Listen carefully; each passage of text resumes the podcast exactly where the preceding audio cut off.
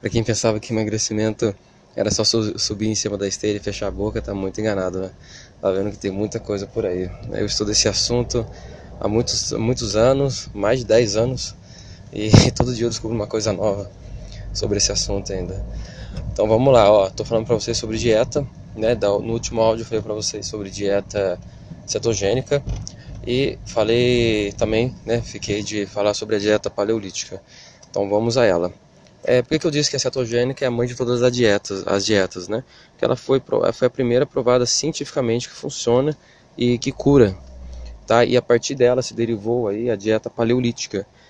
Que que é, que que é, qual que é a teoria da, da dieta paleolítica? É a seguinte, a dieta paleolítica não tem aquela, aquela te, velha teoria de você comer de 3, 3 horas, 4, 4 horas, enfim, isso aí não. Tá? A paleolítica você come quando você sente fome. Sei lá, você acorda de manhã, você não sente fome, tá bom, ok então você não come, tá? Mas aí que tá, quando você for comer, tipo, vai comer umas 9 horas da manhã, né? Se você está seguindo uma dieta paleolítica, você vai dar preferência para as proteínas, né? Então aí, se, no caso, né, se você está fazendo uma dieta paleolítica, você iria comer uns, uns seis ovos cozidos por aí, entendeu? Aí você pode me dizer, nossa, mas tudo isso de ovo? Não é que é tudo isso de ovo, é que você precisa manter a sua energia lá em cima. Né? Não é comendo um, um pão de queijo, uma Coca-Cola que você vai manter sua energia lá em cima, né? É, então, ela prioriza totalmente as proteínas. E qual que é a teoria disso, né? A dieta cetogênica, a base dela é priorizar as gorduras boas, né? A dieta paleolítica, a, di a teoria dela é priorizar as proteínas boas, né? É, então, toda vez que você está com fome, você vai priorizar as carnes, é, carne de boi ou de vaca, não sei, boi, é, carne vermelha, carne suína, carne de peixe, que é as carnes são as carnes brancas, frango, tá? Os ovos, tá bom? E tem mais algum, algumas outras proteínas, mas é, essas são as mais simples de se achar, as mais comuns, né? Então é, você vai montar aí a sua alimentação com base nessas proteínas. Vai ser fácil? Não, não vai ser fácil, tá? E eu vou explicar o porquê disso, né?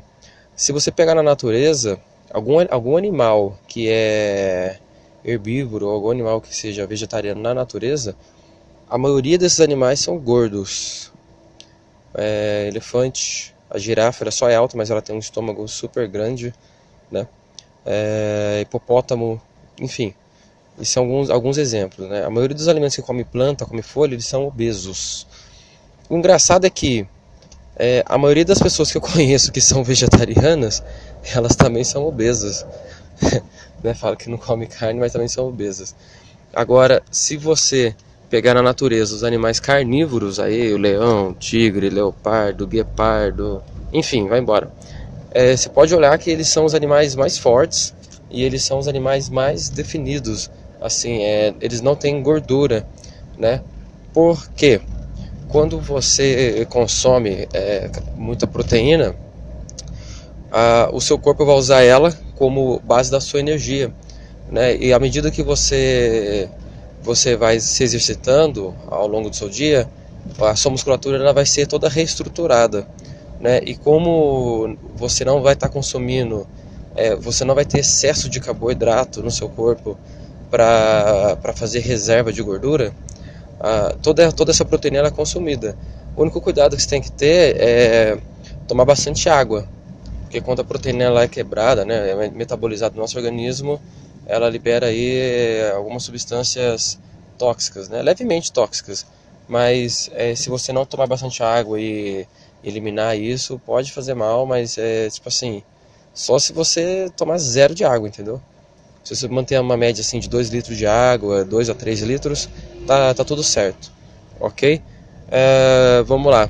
Mais outro aspecto da dieta paleolítica, porque esse áudio está ficando muito longo, é o seguinte: você pode combinar as duas, né? As duas dietas, a, a cetogênica e a paleolítica. Então você pode priorizar a gordura boa e você pode priorizar também as proteínas boas, ok? E, e mais uma vez vocês estão percebendo que carboidrato não entra nessa jogada beleza? Então eu encerro por aqui, tá? E na próxima próximo áudio eu vou falar sobre o jejum intermitente.